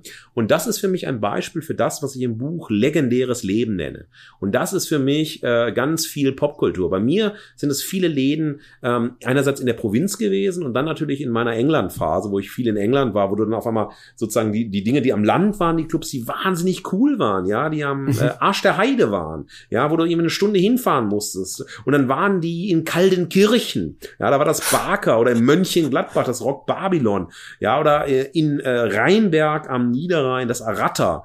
Und äh, oder wo ich früher auf ähm, gelegt habe in Oberhausen das Raskalnikow, ja, wo du die Treppe runtergehen musstest, du konntest ja am Eingang so russische Kostüme, äh, also Zarenkostüme und so weiter mhm. ausleihen und Irre. auf der Tanzfläche stand der ein ein Sarg, ein Schrein mit dem einbalsanierten Lenin und das war ein Laden für New Metal, ja, und das war ein legendärer Laden What? in Oberhausen, ja. Man denkt vielleicht an die Kurzfilmtage in Oberhausen, aber nicht an geile Popkultur und das ist sozusagen etwas Mega. dieses legendäre Leben, was viele von uns hatten, eben auf der Tanzfläche, in Clubs, ja, das ist so ein Extraleben, das ist so ein Geschenk, was die Popkultur dir gibt, ja, wo ich dann auch, wenn ich mit meiner Mutter, die 84 ist, spreche, und mein Gott, die ist äh, im Krieg irgendwie groß geworden, danach war sozusagen Deutschland arg grau, so richtig Popkultur war nicht da, mhm. dann ist sie Lehrerin geworden, ich bin ja Lehrerkind, also ich fühle dich hier ah, okay. und ja, äh, ja, ja, und ähm, nein, und, und, und dann ist sie irgendwie, ähm, ja, dann war sie schon zu alt irgendwie für Pop, hat immer Musik gehört, gehört und so weiter. Und dann hat sie so einen bekloppten Sohn gehabt. Ich bin Einzelkind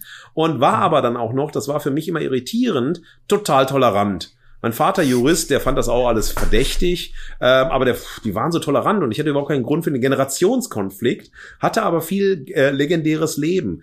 Und das ist ähm, ja davon sind ein paar Passagen in dem Buch und das Buch ist halt, ich versuche meine Perspektive auf Deutschland nach 45 zu geben in diesen Miniaturen von zwei bis vier Seiten, die immer eine persönliche Note tragen, also sozusagen äh, das, wo es bei mir eine Rolle spielt. Und äh, mhm. der Ratinger Hof war äh, etwas, was mich verfolgt hat äh, weil ich zu jung war für den Ratinger Hof, ja. Mhm. Der war dann so in der Hochphase nach von NDW, dann 83, 84, war der auch, also tot im Sinne von, das war so ein Konsensland, da sind Touristen gekommen, haben geguckt, wie die Punker pogen und so weiter. Da war dann die Szene halt im Arsch irgendwann. Mhm. Ähm, und das war so ein Laden, wo ich, ja, was im Ratinger Hof, wenn du nicht im Ratinger Hof warst, kannst du gar nicht den Mund aufmachen. Und so, so nun mal, wie, wie, wie früher, ey, wenn du nicht im Dschungel warst in Berlin, ganz am Anfang, ey, Vergiss es halt, mhm. ja. Mhm. Und das ist sozusagen was, was da auch eine Rolle äh, mitspielt. Biografie, Spuren, dieser Mega Art. Gut. Ja. Ich bin sehr gespannt.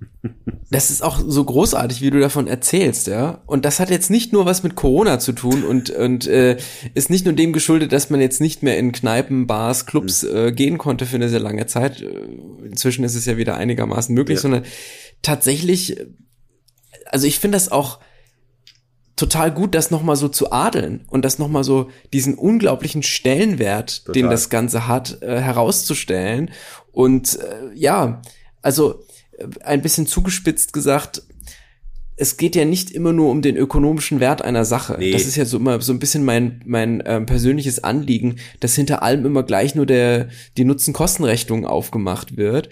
Und äh, man könnte das ja auch umdrehen und immer bei den ökonomischen ähm, ja Dingen, sage ich jetzt einfach mal, Angelegenheiten danach fragen, was sie denn für einen kulturellen Wert haben. Ja, also, total. ne, und das, das ist so, ich finde, das dringt dann so durch, wenn du das erzählst, wird mir das erstmal wieder bewusst auch, mein Gott, wie unglaublich wichtig das auch ist, abseits davon, dass es schön und, ja. und ähm, ja, erlebnisreich und mit, mit einer reichen Geschichte und so weiter äh, besetzt, belegt und so weiter ist. Aber es ist auch einfach ungeheuerlich wichtig. Ja. Total. Und ähm, da lohnt es sich dann eben auch genauer hinzugucken. Ich, ich finde mich überrascht, dass im positiven Sinne, aber total, dass Markus auch so ein ein Pop-Genießer ist. Weil du hast das wirklich, du musst das ja auch intellektuell durchdringen und auch Klar. kritisch hinterfragen. Und ich habe vorhin, ich glaube, die, dieser, dieser kleine Bogen wäre jetzt nochmal eine eigene Podcast-Folge, die wir gern irgendwann machen. Du, ich hatte Adorno Horkheimer angesprochen. Das ist ja was, äh, wo du auch in unserem ersten Gespräch in einem anderen Podcast mal kurz drauf eingingst. Und die ja auch diese Wertehierarchie, Popkultur, Hochkultur, diese ganze mhm. Diskussion angefangen haben. Und ähm, ja im Grunde diese Ideologiekritik damit formuliert haben. Und dass man aber auch die Ebene, die eben nur gefühlt wird davon, dass man die nicht vergisst und die auch so lebhaft in Erinnerung hat und dafür nach wie vor so brennt. Das finde ich ist was, was dich total auszeichnet in dem, wie du Popkultur auch noch verstehst heute. Das äh, finde ich sehr, sehr also, geil. Vielen, vielen Dank. Ich finde, ähm, für so einen Podcast, ich möchte einfach diese, diese Leidenschaft, die äh, Pop für mich hat und ihr, was ihr macht, ist ja auch ganz viel Leidenschaft, wenn man euch zuhört.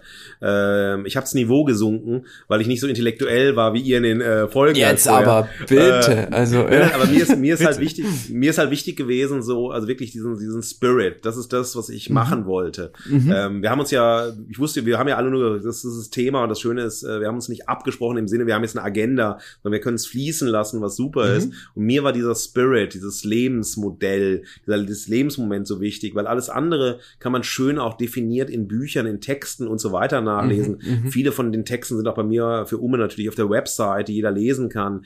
Ähm, da geht's jetzt nicht um die äh, ökonomische Abschöpfung. Das macht man nicht als Wissenschaftsautor. Dazu zahlt man eher für seine Bücher, als dass man Geld dafür bekommt. Also das ist ein ganz anderes Wertschöpfungsmodell. ähm, nein, und das ist, das ist mir halt äh, so wichtig und auch als Moment, also auch als Angebot einfach an Hörerinnen. Ich weiß nicht, wie mhm. alt eure Hörerinnen im Schnitt sind, ähm, wo sie abgeholt werden, wie sie das selbst erleben und auch so dieses Moment, was äh, finden junge Leute äh, vielleicht an alten Zeichensystemen spannend und was finden sie prätentiös, was finden sie an Begriffen halt mhm. ähm, äh, cool oder was finden sie nicht cool. Also ich habe zum Beispiel so eine Nice-Allergie. Äh, wenn jemand sagt, oh, das ist voll nice. Mhm. Oh, fucking hell, ey. Äh, da, da, da, da möchte ich, oh, weiß ich nicht, das macht mich wütend. Nice macht mich mhm. wahnsinnig wütend. Mhm. Genauso wie wenn ich mit Musikerin an der Popakademie in Mannheim arbeite, äh, da ist ganz oft fett. Da ist der Sound fett. Mhm. Und jeder Musiker, jede Musikerin weiß, was damit mhm. gemeint ist, aber weiß auch bei je ja. unterschiedlicher Musik, was gemeint ist. Und ich stehe so, was denn fett? Ey, ja. beschreib doch, erzähl doch, nicht, nee, ist fett. Und nee, das, das, ist so lustig. Ja, ist ja. Fett. Ja. Wo ich so rausfalle, also wie auch Hirat das gerade erzählt hat, so rausfalle aus einer Art zu mhm. reden, zu denken, zu mhm. konzeptionalisieren, mhm. aber man trifft sich bei der Leidenschaft. Man trifft mhm. sich im Storytelling man trifft sich in dem Moment, wo man auch wütend aufeinander ist, weil ich weiß noch, mein Gott, wenn ich, ich bin ja dann manchmal sehr unkontrolliert, wenn ich Dinge nicht mag. Und äh, je älter ich werde, desto mehr, also weniger nehme ich mich zurück, äh, über Dinge zu erzählen, die ich sehr nicht gut. mag. Wir, ähm, also zum Beispiel, wir können ja, ich, meine, ich weiß nicht, ob ihr ihn kennt, aber ähm, DJ Bobo. Äh, das ist ja, das ist also Pain in the ass. Äh, wenn ich, wenn ja. ich was äh, zu sagen hätte, DJ Bobo dürfte nur in der Schweiz laufen. Und äh, nein, aber das ist sowas, was mich wahnsinnig wütend macht. Ja, und das macht mich sehr viel wütend. Und ja. ich weiß schon, dass ich in 20 Jahren so wahrscheinlich so ein zauseliger äh, Kerl bin, der mit dem Stock so, ihr weg mit eurer Musik, eure Musik ja. hier, als jeder ja. und so. Ja, zahnlos äh, geigt man darum. Nee, aber äh, das ist etwas, was ich auch ähm, einfach ganz wunderbar finde, dass man auf sich zugestehen kann, wenn man über Ästhetik mhm. spricht oder über ästhetische Formen spricht, das eben nicht so intellektualisiert zu machen, sondern es eben auch mit äh, so einem Werf zu machen, das kotzt mich gerade an. Ich finde es mhm. so scheiße. Ich finde das so mhm. schlecht. Und nicht sozusagen, ah, jetzt muss ich hier das aber schön begründen und objektivieren und irgendwie mhm. belastbar machen. Aber mhm. nein, jetzt lass es erstmal als Moment in dir wirken und lass es raus, aber dann diejenigen, die es dann hören und so weiter, das ist natürlich schwierig in jeder Situation, in der man redet, bei Freunden, die einen kennen, die wissen, das läuft dann so, man wird nicht beschädigt mhm. oder mhm. man muss auch aufpassen, was ist einem heilig und so weiter. Mhm. Ähm, mhm. Aber mir ist es so, alles, was ich gut finde, kann man scheiße finden und kann man mir sagen und ich möchte das auch so, weil dann fängt ja ein Austausch an.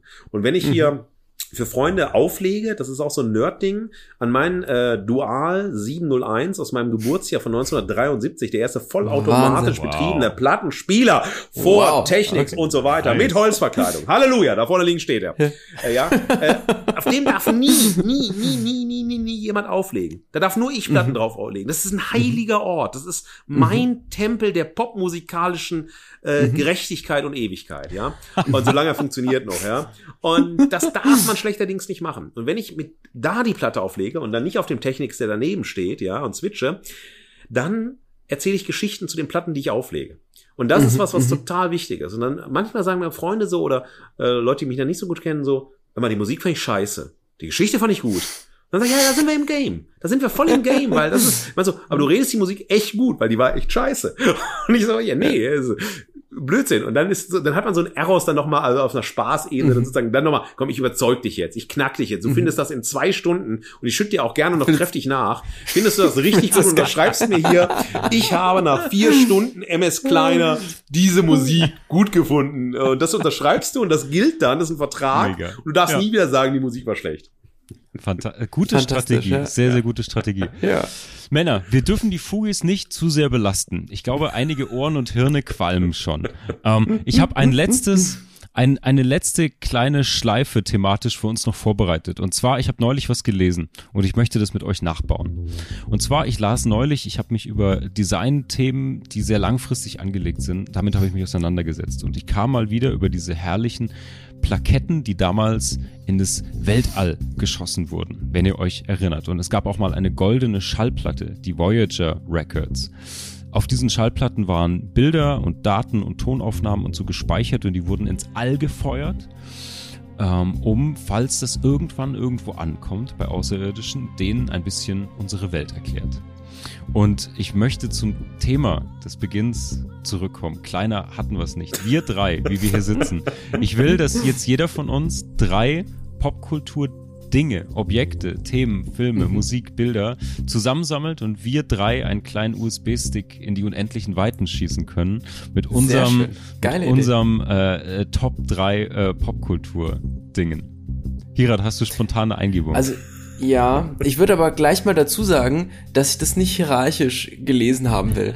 Also ich werde jetzt einfach die jetzt, Dinge, die mir so jetzt wird es hierarchisch gelesen. Am, ja. ab, ab jetzt hätte keiner dran gedacht. Ab jetzt gilt's. Also ich würde die Dinge jetzt erstmal aufzählen, die mir so kommen und von ja. denen ich, wenn ich so auf die Probe stelle, das Gefühl habe, dass sie passend sind. Ich würde auf jeden Fall einen Film mitgeben. Das ähm, ja, das ist nicht ganz uneigennützig, aber ähm, ich würde es auf jeden Fall mitgeben. Und ich glaube, ich würde Fight Club mitgeben. Oh ja. Auch wenn das jetzt so ein bisschen arg plakativ ist, aber ja, Super. doch. Ist einer meiner Lieblingsfilme Mega. nach wie Super. vor noch, immer noch. Und ähm, genau. Dann würde ich etwas zu trinken mitgeben. Und da würde ich tatsächlich einfach Coca-Cola nehmen trinke jetzt kein, ich trinke jetzt nicht Cola, also ja. in äußerst seltenen Fällen, ja. aber und dann mag ich es eigentlich ganz gerne, aber ich habe das nicht zu Hause oder so ja, oder würde jetzt sagen so, boah geil. Ähm, aber wenn ich, wenn ich das mal dann hab, neulich dachte ich zum Beispiel dran, wie witzig das war, dass wir früher immer einfach diese, diese ganz normalen Dosen, dann diese roten, Ja. rot-weißen Cola-Dosen, Ja, ja, und dass man die sich einfach ab und zu mal so einverleibt hat, Ja, ja. Und heute wäre das halt so, boah, das ist ja so eine ganze Schiffsladung Zucker drin, das willst du doch nicht, ne? Aber genau, ich würde es einfach, weil es Coca-Cola ist, ähm, Das ist also auch an der Stelle sehr popkulturell relevant. Schöne Gegenthese zu Ronaldo. Du jagst den Börsenwert jetzt wieder 40 Millionen hoch. Das wird 40 Milliarden oder was weiß ich. Ja, finde ich gut. Genau. Und als drittes, oh, das ist echt nicht einfach. Was würde ich denn als drittes mitgeben? Ich würde noch ein Gedicht mitgeben. Oder vielleicht ein Gedichtband. Und das ist echt nicht einfach, weil als erstes dachte ich so, man gibt denen einfach Hölderlin mit, weil wenn Aliens Hölderlin verstehen können, dann, ja. Dann sind sie willkommen. Dann, dann sind sie, dann, dann kann man mit denen was anfangen, so. Ähm, aber dann dachte ich so, nee, das ist so, so, so schwer und so groß und so geistesgeschichtlich viel zu wichtig.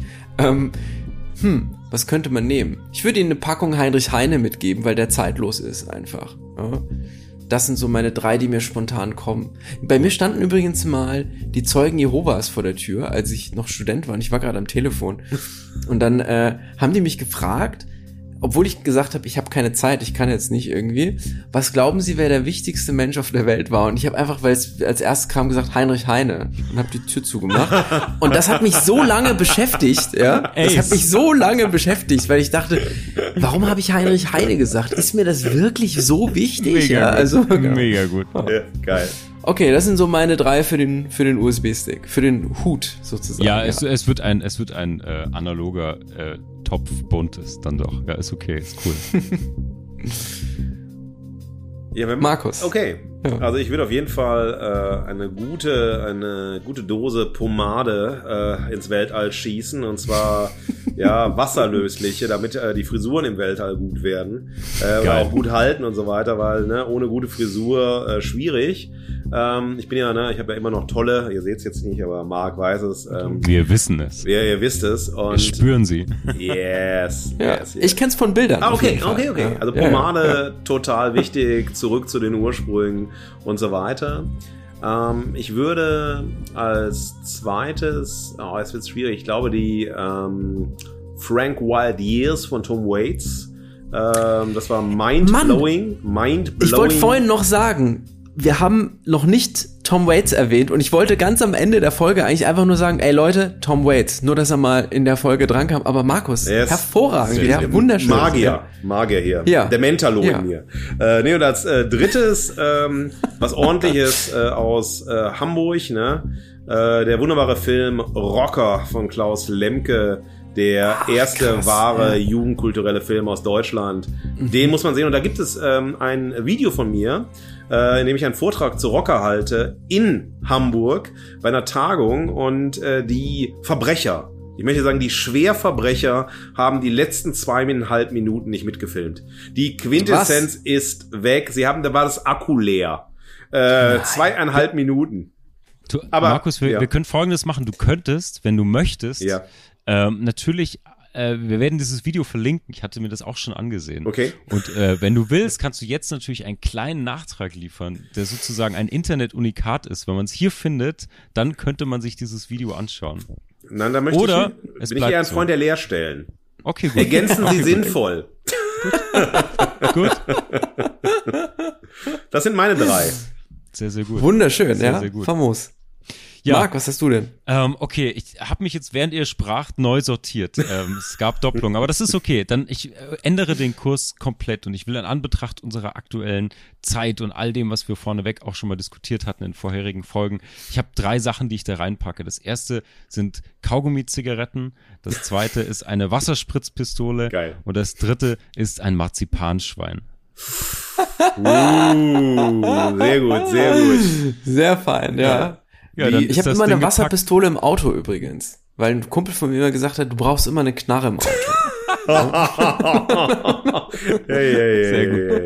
Übrigens ganz, ganz früh, dann schon frühkindliche Stilprägung. Es gab Leute, die hatten dann so eine achtwannige, knallbunte Super Soaker mit Rückenpack und, und Neonfarben. Mhm. Und es gab welche, die hatten diese, diese retro kleinen, feinen Wasserspritz James Bond Knarren, ne? Das hat sich da schon die Spreu vom Weizen äh, getrennt, was das Stilbewusstsein anging, ne? Was hatte ich nur so ruiniert? Wann fing das an und wo? um mal die Sterne genau zu zitieren da. am Ende, ne? Genau da. Fantastisch. Fantastisch. Männer, ich würde sagen, it's a wrap für heute. Ähm, Fugis, das war Professor Dr. Markus S. Kleiner. Ihr findet ganz, ganz viel wertvollen anderen Input von ihm in den Show Notes. Markus, super geil, dass du da warst. Es hat mir riesig viel Freude bereitet, mit dir ein bisschen über Popkultur zu philosophieren. Bock gemacht. Es hat richtig Bock gemacht. Ja. Äh, ich, ich, bin happy. Also mir hat so viel Spaß gemacht, weil das so ist, äh, wir, wir kennen uns ja auch nur nicht so gut und es mhm. ist so geflossen, so schön. Das war einfach so, äh, wo man jetzt auch sagen könnte, ich könnte jetzt noch drei Stunden weitermachen, was wir den Fugis ja. nicht antun, aber es war einfach wunderbarer. Das machen wir im privaten Rahmen. Ja, ja, ja, ja. Das war so ein wunderbarer Flow und vielen, vielen Dank dafür. Und ich bin super gespannt, was eure Fugis sagen, nachtragen, wie sie sich aufregen, wie sie sagen, pegel den Mann da raus und so. Ich freue mich total.